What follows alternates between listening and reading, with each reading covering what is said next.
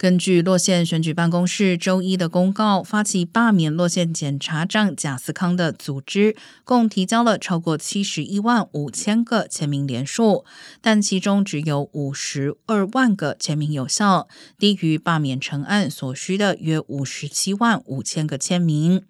贾斯康自二零二零年十二月上任以来，因为寻求禁止死刑、禁止将未成年被告移交成人法庭，以及取消大多数增加量刑措施，遭到批评，被认为对犯罪态度软弱。上周五，贾斯康向办公室工作人员发布了一份备忘录，表示在听取社区意见后，未来将在特殊情况下调整过去的政策。